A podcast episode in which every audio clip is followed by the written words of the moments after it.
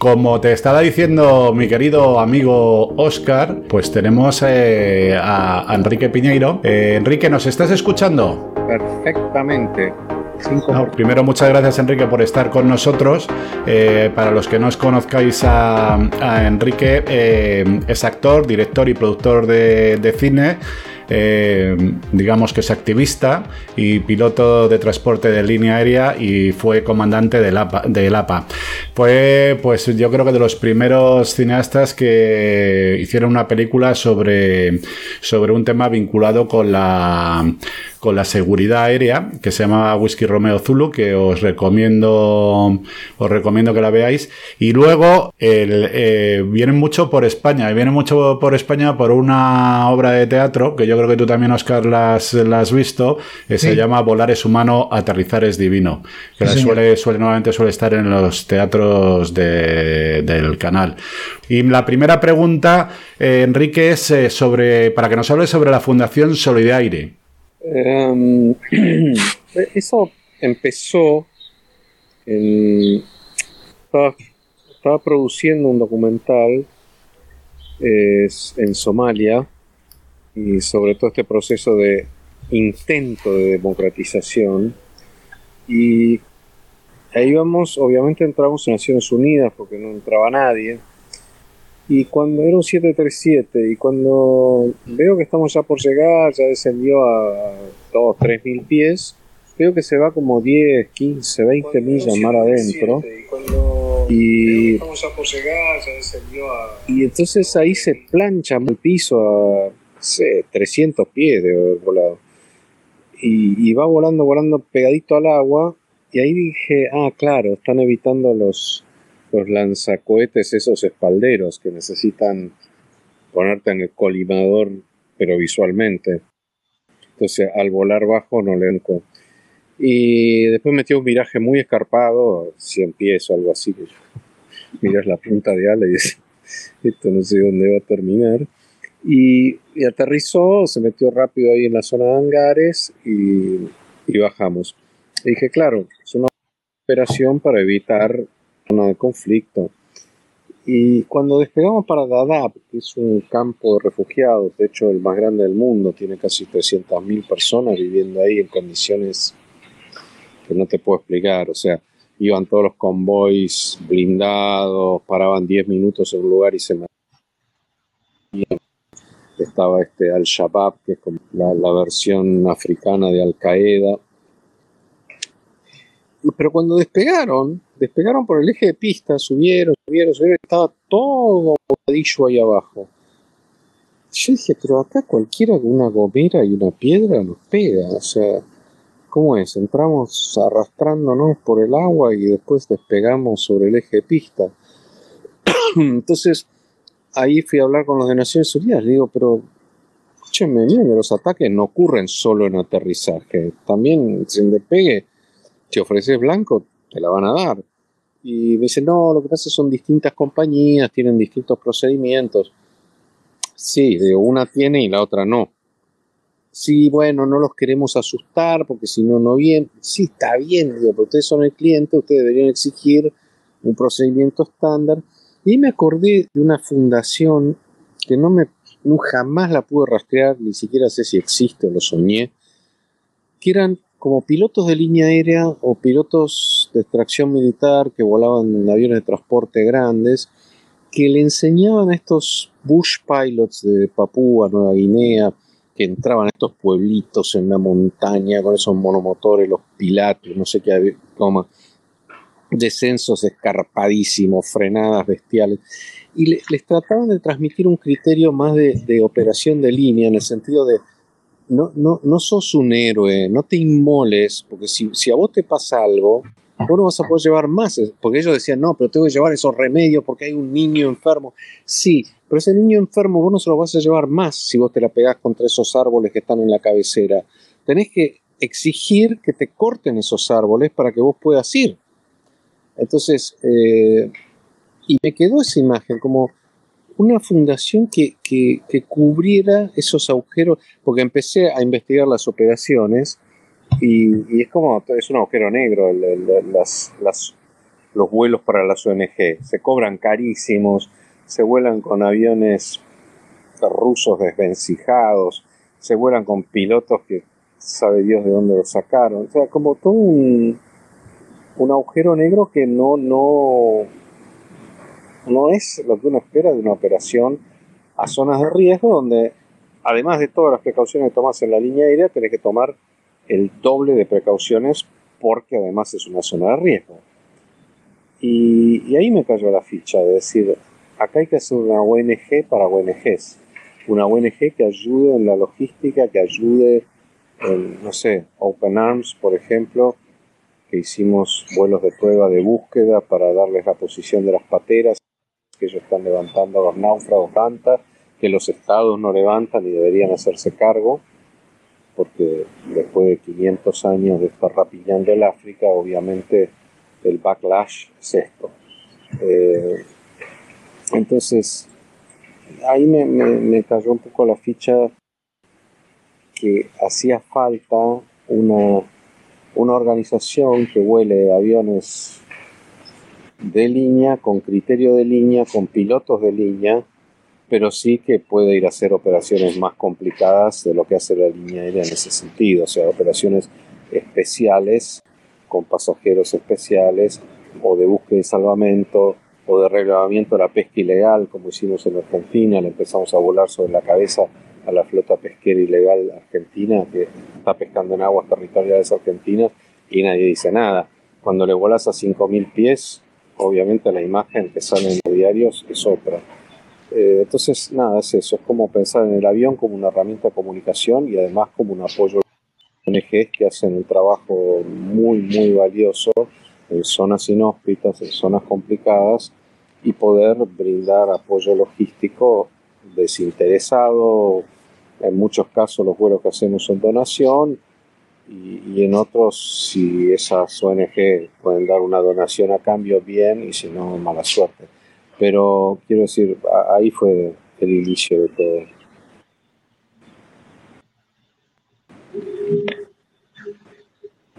Eh, sí, eh, es que, ¿sabéis lo que me pasa? Que como eh, lo estoy escuchando por el otro lado porque no me está entrando el audio Enrique, pero sí que veo que está entrando en las redes, entonces tengo cierto, cierto retraso. Perdóname, Enrique. sobre la polémica con el gobierno argentino, porque creo que ha rechazado ¿no? vuestra ayuda. Formalmente no rechazaron la oferta. La oferta que hicimos fue ah, ofrecer hacer toda la logística de traslado de material eh, sanitario, o sea, las vacunas. Y, y entonces eh, le escribimos una carta al Ministerio de Relaciones Exteriores y primero en el mayo del 2020 con, la, con el tema de la repatriación de los argentinos que habían quedado colgados afuera. Después, ahora el primero de abril, le escribimos que si querían nosotros podíamos traer, ocuparnos, liberar esos fondos para que se usaran en atención de pacientes, porque la verdad que está colapsado. Ayer tuvimos 41 mil casos nuevos, o sea, estamos con un número de casos diarios nuevos más alto de Estados Unidos.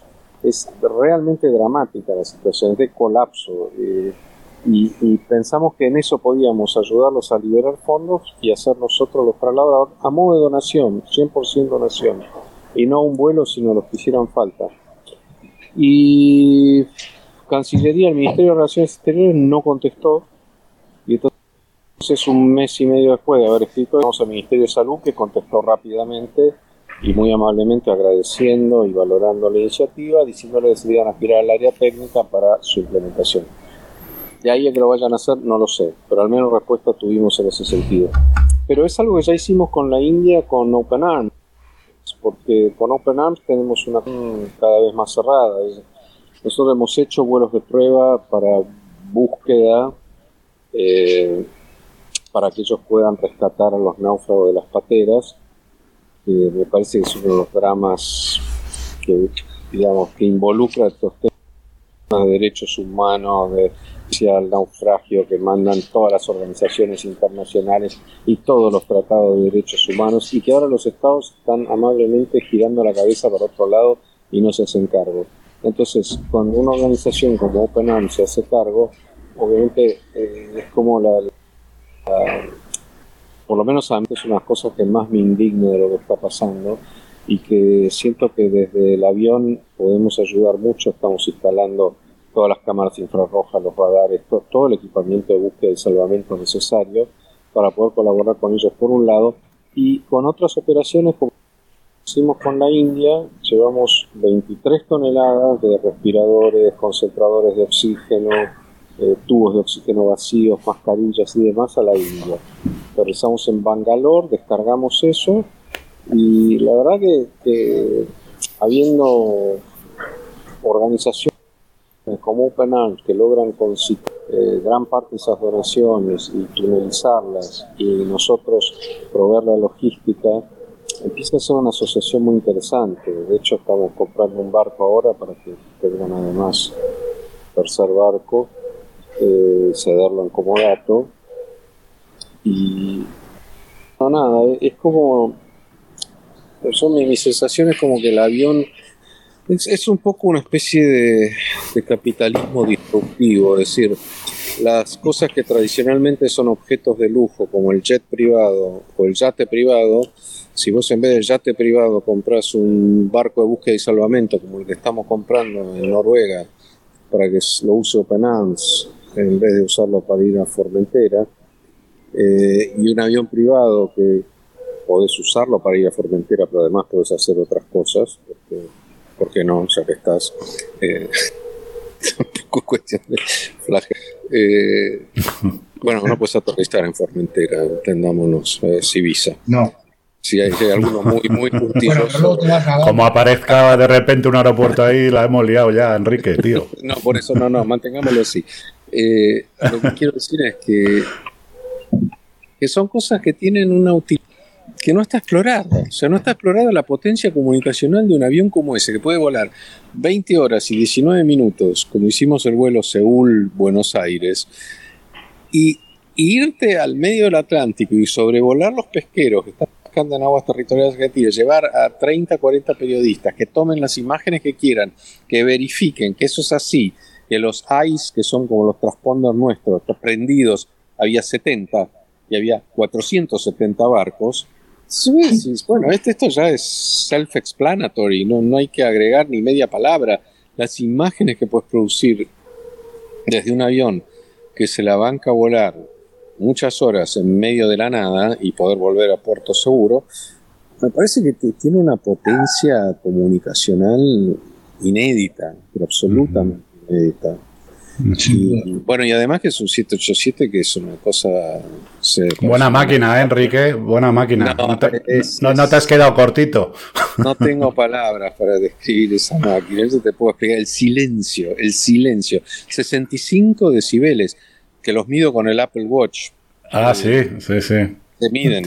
y, yo cuando voy al aeropuerto con un auto eléctrico, registro 68, 69. Entonces, imagínate el, aire fresco, el aire no pasa por los motores, la cabina está a 6.000 pies.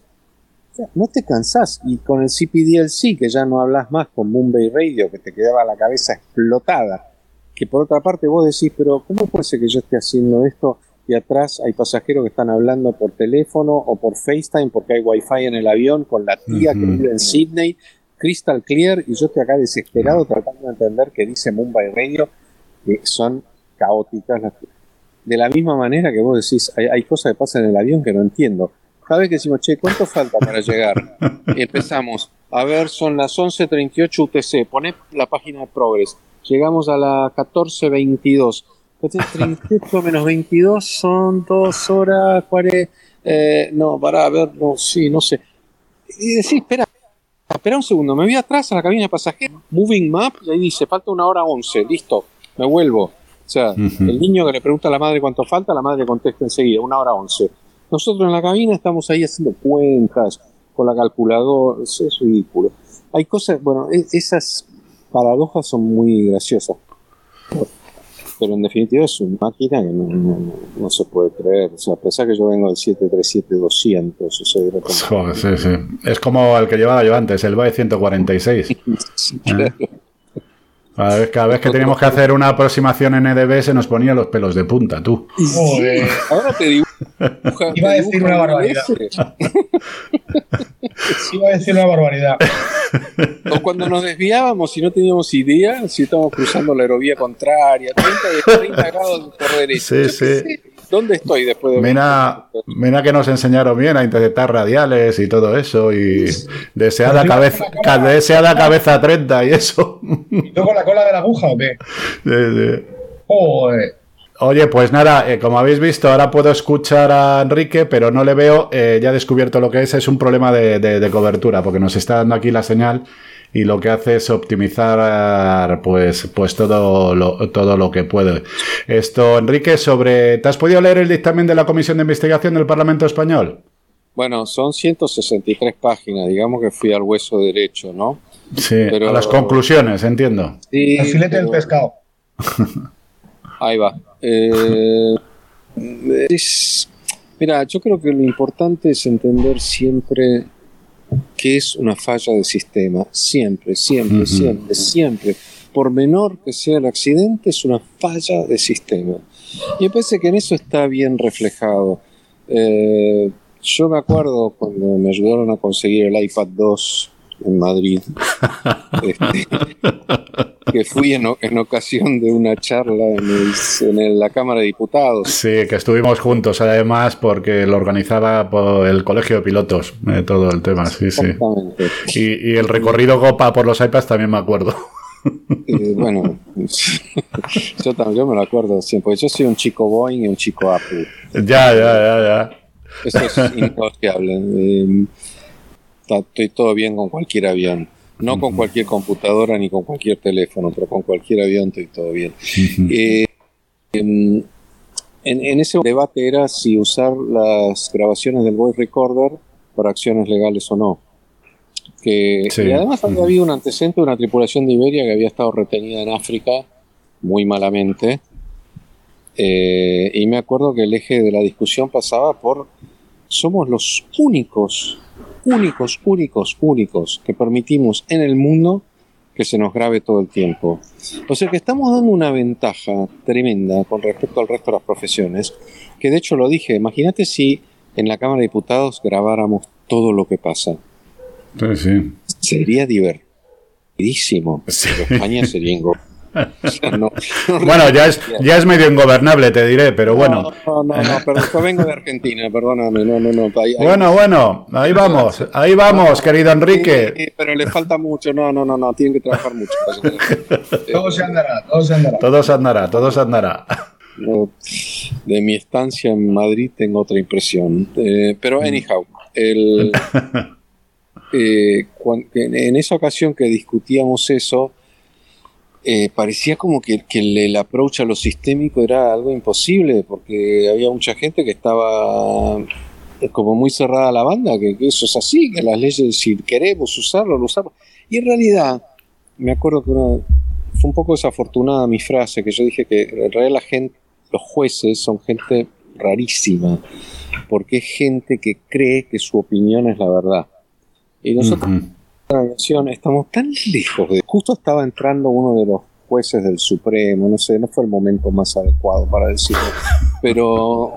pero pero es la realidad, ellos reconstruyen así, escuchan a uno, a otro y dicen, bueno, listo, esto es así, vos te vas a la cárcel, vos te vas... Y, el, pobre ingeniero de Helios estuvo en la cárcel porque dicen que cuando hizo la inspección y presurizó en tierra dejó el switch en manual. O sea, el, no entendimiento de la brutalidad que significa penalizar el error. Es en Sí. aviación ya lo tenemos tan hecho carne. Yo no me puedo enojar con alguien que comete un error. Así me tire la bandeja con el café caliente y, y los dos platos con salsa de tomate adentro de mi camisa blanca impecable.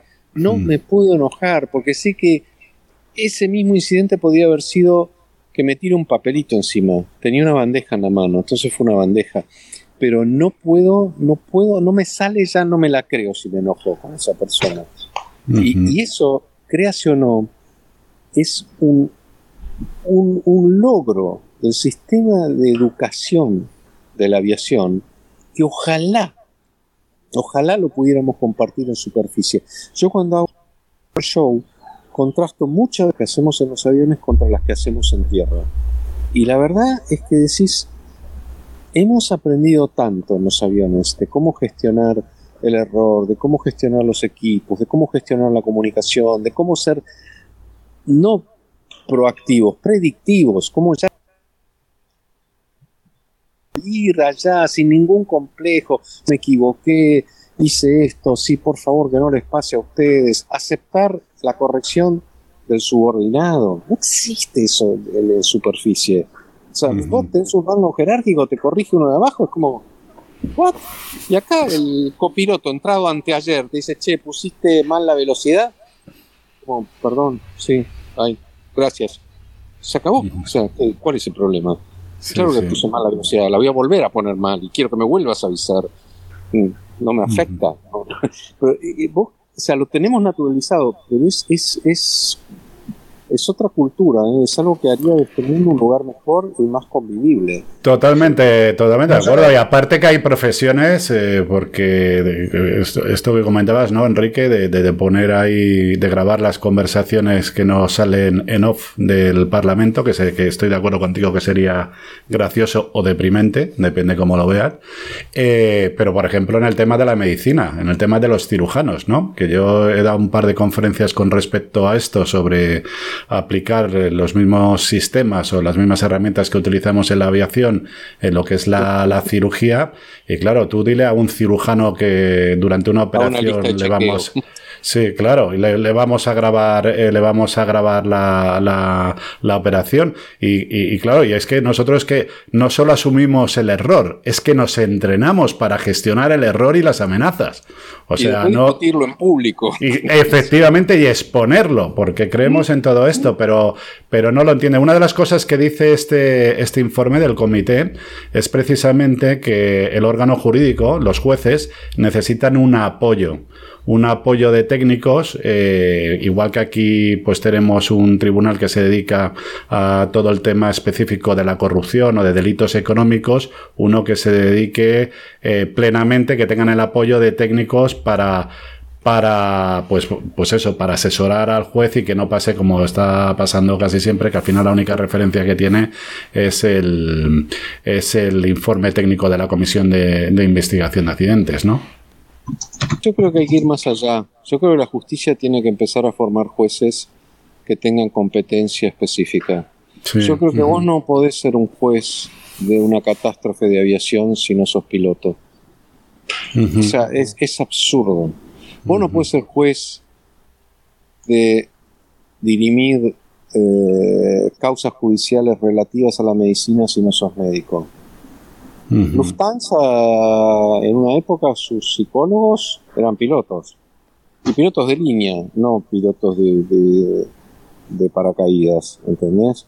Y, eso, y eso es, es que vos necesitas entender, vos no, no, vos no, podés decir, ah, este señor no tiene lo que hay que tener para pasar una tormenta y después, como vos sos psicólogo de psicólogo de psicólogo de la superficie, te pongo arriba de un avión en una tormenta y vos no, no, podés a, llamar a tu mamá y, a ponerte a llorar. Entonces, ¿qué, qué, clase de, assessment es ese?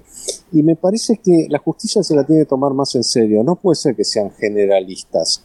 Eh, vos para ser médico calificador de personas navegantes, en muchos países tenés que entender, tenés que entender qué está pasando. No, no es que vos ¿entendés? Sos médico. Y en la medicina, porque además yo soy médico, o sea, esto me lleva a discusiones con los médicos a veces bastante encendidas y de hecho una vez en el show yo comparaba el disclaimer que me hicieron firmar cuando me iban a operar, que ya hacemos cargo de que se obtenga el resultado que usted desea de esta operación y el médico en la charla me dice yo no le puedo garantizar que usted no se va a morir y o sea, ¿qué hace eso? Decime algo y yo decía, a, mí me encantaría, me encantaría volver a volar en línea aérea con pasajeros para que algún día esos dos médicos, el que me hizo firmar y el que me dijo eso, se suban al avión verlos subir por la ventanilla, que suban por la escalera, por la manga no ven nada, pero cuando suben por la escalera los ves, en la vieja época veíamos todo. Y verlos subir, dejar que se sienten, una vez que esté todo el mundo sentado, ponerme el saco, ir atrás y decirle, hola doctores, qué honor tenerlos a vos, bienvenidos. Eh, necesitaría que me firmen un papelito acá. Y no nos podemos despegar. ¿Se acuerdan como a mí no me podían operar? Bueno, no podemos despegar si ustedes no me firman este papelito. El papelito dice que en este despegue no sabemos si vamos a lograr los resultados que ustedes esperan.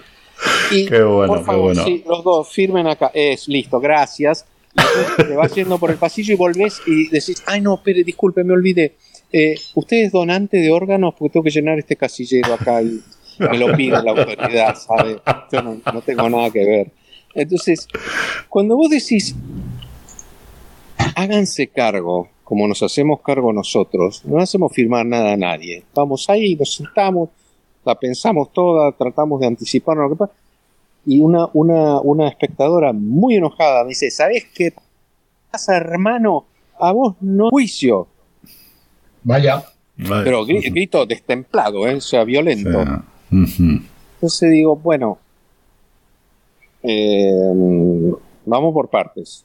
O sea, ustedes tienen la opción de ir al entierro del velorio de sus errores. Nosotros en general no tenemos ninguna opción. O sea, estamos incluidos en, ese, en esa ceremonia fúnebre. Sí, Por otro sí, lado, por otro lado, habría una solución, y es verdad, la segunda, tercera o cuarta causa de muerte, según la estadística, y te estoy hablando de John Hopkins, no te estoy hablando de mí ni de lo que tengo, es el error médico. Ahora, hay una forma de tratar esto que sería, muy bien, despenalizamos el error médico, porque el error no es algo voluntario, el error es algo que se comete, la actitud es voluntaria. Si yo no hago el walk around porque llueve, eso es sancionable. Si yo hago el walk around y no veo, eso no es sancionable. O si yo hago el walk around hablando por celular, como me ha pasado ver, eso sí es sancionable, porque entonces no estás haciendo el walk around, estás hablando por teléfono, probablemente te estás peleando con alguien, probablemente no estás, tu foco de atención no está... de- y eso fue una decisión consciente, atender el teléfono o llamar. En cambio, no ver algo no es una decisión. de- Entonces decís, perfecto, despenalizamos el error médico. Fine, I'm all for it. Ahora, cada seis meses hacemos un chequeo de competencia, ¿verdad? Como hacemos nosotros. Efectivamente. Entonces, ¿estamos dispuestos a eso? Porque la realidad es que vos recibís tu título de médico, no sé cómo será en España, ¿eh? por eso no, no quiero... Sé cómo es en Argentina. 25 años después, ¿se te ocurre entrar a un quirófano y operar un aneurisma? Nada del sistema legal te lo impide. Nada. Yo vuelo un avión, me habilito cinco años después de no volar, quiero ir y volver a volar, todo me lo impide, todo. Entonces, tenemos cosas para, para pasar de la aviación al resto de las profesiones, y sobre todo profesiones bastante críticas, como el ejemplo del cirujano que decías, en donde es tiempo real, no hay una son y no hay una toma dos, como en cine, ah, salió mal, vamos de vuelta. No, no, aterricé muy mal y rompí el tren y, y le pegué con la punta de ala al piso. No, no hay toma dos, no es que no me gustó. Eh, entonces, esto es igual, y me parece que en eso la aviación tiene como mucho, mucho, mucho, mucho para dar. Totalmente, totalmente de acuerdo, Enrique. Vamos, yo creo, Oscar, ¿no? Que compartimos totalmente. eh, Sí, sí. Eh, mientras escuchaba a Enrique estaba echando un vistazo porque me ha recordado lo que nos ha contado, me ha recordado una cosa que escribí en, en vuestro medio que se titulaba Aceptemos el error. Sí, me, lo recuerdo, lo recuerdo, sí, sí. Tiene ya, tiene ya muchos años, pero bueno, sí, eh, lo estaba un poco mirando por encima mientras lo escuchaba y estoy completamente de acuerdo. Y yo añadiría dos cosas. Una, el error no es como una seta que sale en medio de un bosque porque llueve, ¿vale? El error se produce en un marco porque, como él dice, hay un sistema que propicia que, que el error ocurra. El, el error no ocurre aisladamente. Eso uno. Y ah, por tanto hay que investigar por qué se producen esos errores. ¿vale? Dos, se me ocurre que la aviación ha llegado a donde está porque el error no se castiga de manera punitiva. Entonces, eh, eso es algo que podríamos enseñar a, a otros ámbitos. Y por último, es paradójico que se penalice el error cuando, como sabemos, los requisitos de acceso a la profesión cada vez son menores. Es decir, quieres gente menos formada que sea capaz de ejercer una labor y encima le exiges que no se equivoque. Entonces hay, una tremenda contradicción. Todos sabemos por qué y cómo funciona, ¿no? Pero, pero bueno, sí, y tremendamente interesante escuchar a Enrique. Sí, sí. Y totalmente de acuerdo, porque hay un tema de, las charlas estas que tenía yo en, mis tiempos sobre con médicos y tal, había una cosa que me sorprendía muchísimo, que, que, también tienen que aprender. O sea, estos señores algunas veces se pasan, eh, cuando les toca el turno de urgencias, más de 24 horas seguidas, ¿eh? Y como te toque entrar en una urgencia y te tenga que operar, pues no sé qué, qué, puedes esperar. Bueno, oye Enrique, que sé que tienes ahí un compromiso importante. No, todo bien, todo bien. Eh. Todo bien. Pues nada, es que estaríamos hablando contigo pues de pues, pues indefinida, indefinidamente. Y, nada, pero eso lo, lo, pues tienes toda la razón. Yo creo que podemos joder, podemos trasladar mucho de nuestro conocimiento cómo hacemos las cosas. Yo me acuerdo cuando comentaba en estas charlas Enrique a los médicos que tenían que tener un sistema de reporte y que ese sistema de reporte eh, lo que tenían que hacerlo es que pues eso es una forma de, recoger datos para identificar posibles tendencias no o malas praxis y exponerlo públicamente. Entonces me se quedaban mirando con una cara diciendo pero qué dices ya tú estás loco sabes eh, y luego que son muy jerárquicos ¿eh? en el en el quirófano eh o sea, el tema que, joder, como digo yo, que hay una enfermera que lleva no sé cuántas operaciones y toda la historia, eh, les cuesta mucho aceptar ese tipo de opiniones o sugerencias, ¿eh?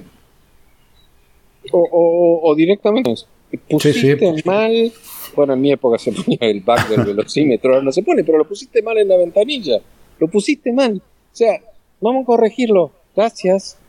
Ya, ya, ya. pero es como en tierra, o sea, vos le decís, alguien va conduciendo un vehículo y decís, eh, hay un camión allá. Sí, ya lo vi, ¿te crees que no sé manejar? Es una afrenta personal. imagínate en un avión que tenés un tráfico a las 11. Sí, ya lo vi, ¿te crees que no sé volar? ¿Qué se contesta? ¿Cómo? Gracias. O ya lo vi, o, pero no, no, no, es una lógica de y, de verdad la pasaríamos mejor. Sí, podemos trasladar eso y luego pues tendremos otro día porque Oscar tiene un proyecto muy chulo, ¿vale? Eh, que es aprovechando las capacidades y la formación que tiene el personal aeronáutico, los pilotos, trasladarlo a, al tema empresarial, sobre todo temas de gestión, tema de liderazgo, ¿no, Oscar? Todo, a todos lados. a la escuela, a la escuela. Sí, yo creo que es muy aprovechable, ¿no? Que tenemos un tipo de formación. Personales, he pensado, ¿eh? hasta en las relaciones personales incluso se puede. Sí, sí. matrimonio. Llegaste tarde. O me esperaste en la otra esquina, entendiste mal. ¿Por qué entendés mal? Nunca me escuchás. ¿Qué te pasa? ¿Qué te... ¿Por qué? No, entendí mal. Te esperó en la otra esquina hace media hora que estás ahí, pero fue un error. Fue un error. El tráfico. Te encierra un auto. ¡Eh! Bocinazo. Lo que es asesinar no te conoce, no te vio, no es persona, no te vio. Sí, sí, efectivamente. ya, ya, ya, ya, tranquilo. Eh, no es que te siguió desde que saliste de tu casa y dijo, ahora lo encierro. No, y, pero es todo, si la educación, la memoria, es un sistema basado en la memoria. En aviación está prohibida la memoria, saca la lista, lee. ¿Qué me venís a, cancherear con la memoria? No, olvídate la memoria. Eso es un rasgo que viene, como es como la estatura. Me un sistema educativo premia 1,90 se saca 10, 1,40 aplazado. Claro. Eh, ridículo, ridículo. Totalmente, totalmente, totalmente, totalmente de acuerdo. Habría mucho también que hablar sobre el tema de la, de la, de, la educación. Oye, Enrique, aprovechando y antes de, acabar, eh, ¿vas a volver por España con tu obra de teatro? Tenemos fe eh, estuve en noviembre pasado. Sí, lo sé, lo sé, porque estuvo el director del medio, estuvo Enrique, enviándote. y, Juan Carlos Lozano vino. Y Juan Carlos Lozano también, sí, sí, Pero cuestión que sí, tenemos fechas en, Bilbao, en, Vigo, en todos lugares donde se come maravillosamente bien. Sí, eso te iba a decir. Te has ido a sitio. Lo vamos eligiendo más por eso que por otra cosa. Igual es muy difícil comer mal, tengo que decir. Muy difícil. realmente tenés que hacer algo, tenés que trabajar. Pero sí, tenemos esas fechas y tengo muchas esperanzas de volver a Madrid en el canal y si no en algún otro. Pero bueno, veremos. Pero sí, la, la última función tuvo llena, así que Sí, bueno, eh, desde luego cada vez que, vienes arrasas, ¿no? Y además yo creo que, aunque, aunque si no me equivoco, tú has nacido en Italia, ¿eh? pero tu origen es italiano, pero el, el, humor argentino es algo que aquí, aquí gusta mucho, ¿no? Es unos pocos lugares del mundo donde se nos valora a los argentinos. Probablemente porque no nos terminen de conocer bien, no sé por qué, pero es, maravilloso, porque acá entramos y nos pareciera que nos quieren, así que este, bueno te diré te, situación. sí te diré que alguien un grupo abrió mucho el camino que aquí se les quiere mucho que son los Letiers eh, o sea aquí, aquí aquí bueno cada vez que llegaban Enrique no, era muy difícil conseguir entradas o sea ya avisaban con un año de antelación y ya estaban agotadas las no pero además fíjate que yo, yo aprendí algo súper importante de ellos que fue no uses malas palabras, no, no uses el recurso fácil. No, no les escuché decir, una, yo vi los 10, 15 shows que hicieron desde el primero hasta el último, jamás los escuché decir una, o el recurso fácil, nunca, nunca, nunca, nunca. Y eso te obliga a resolver pensando más, tomándote más trabajo. Y es fabuloso esa enseñanza de ellos, más allá de, de todo el repertorio de ellos que es increíble, Pues nada, Enrique, te dejamos ya tranquilo. Oye, muchísimas gracias. Para nosotros, te voy a decir que es un honor, pero bueno, yo creo que con los amigos eh, no hay que hablar de honor. ¿eh? Eh, sobre todo es un tema emocional y de cariño que siempre te tenemos y, esperamos verte, verte pronto para aquí. y luego para cualquier proyecto que tengas, Enrique, ya sabes que esta casa está abierta para ti, para cualquier tema y espero verte pronto y oírte pronto. Muchísimas gracias, Enrique. Cuando vuelva vamos a cenar todos y a comer bien. Bien, pero esta vez elijo. Carlos también. Sí, esta vez elijo yo el restaurante. Ah, y por cierto, ¿tienes, ¿tienes 5G ahí? No. No, vale, vale. Es wifi perdido en el medio del Índico que me da mucho miedo. Venga, un fuerte abrazo, Enrique.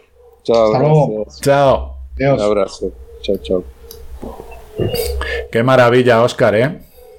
Sí, la verdad que es, que es una de esas personas con las que uno puede tirarse horas hablando porque le, valen todos los registros. O sea, es, un, es un tío con el que puedes hablar de cualquier cosa y siempre te va a ofrecer una perspectiva interesante. Y luego me llama mucho la atención la, capacidad que tiene de, verlo. No sé si me explico, de verlo. Sí, sí, eh, sí, sí de, pillarlo a la primera y decir esto es esto, esto se puede extrapolar aquí, esto me recuerda a tal. Es, es, es una forma muy gráfica de pensar, de expresarse y bueno, son, dones que tienen algunas personas. Sí, sí, total, totalmente de acuerdo. Yo la, la verdad es que, bueno, lo que ya voy aprendiendo y voy eh, voy intentando moderar el tiempo porque si no, eh, pero vamos, es para dedicarle horas y horas y horas. Pero bueno, lo bueno es cuando he tenido la suerte ¿no? de poder comer con él y tener tertulia con él. Pues sales encantado, sales encantado con su, con su visión de todas las cosas, no solo del tema del sectorario, sino de la vida, ¿no? Que yo creo que... Es ese hombre renacentista, eh, Leonardo, ¿no? Este hombre que, que es capaz de hacer muchas cosas bien, Sí, sí, la verdad es que es un, un diamante, un diamante en bruto.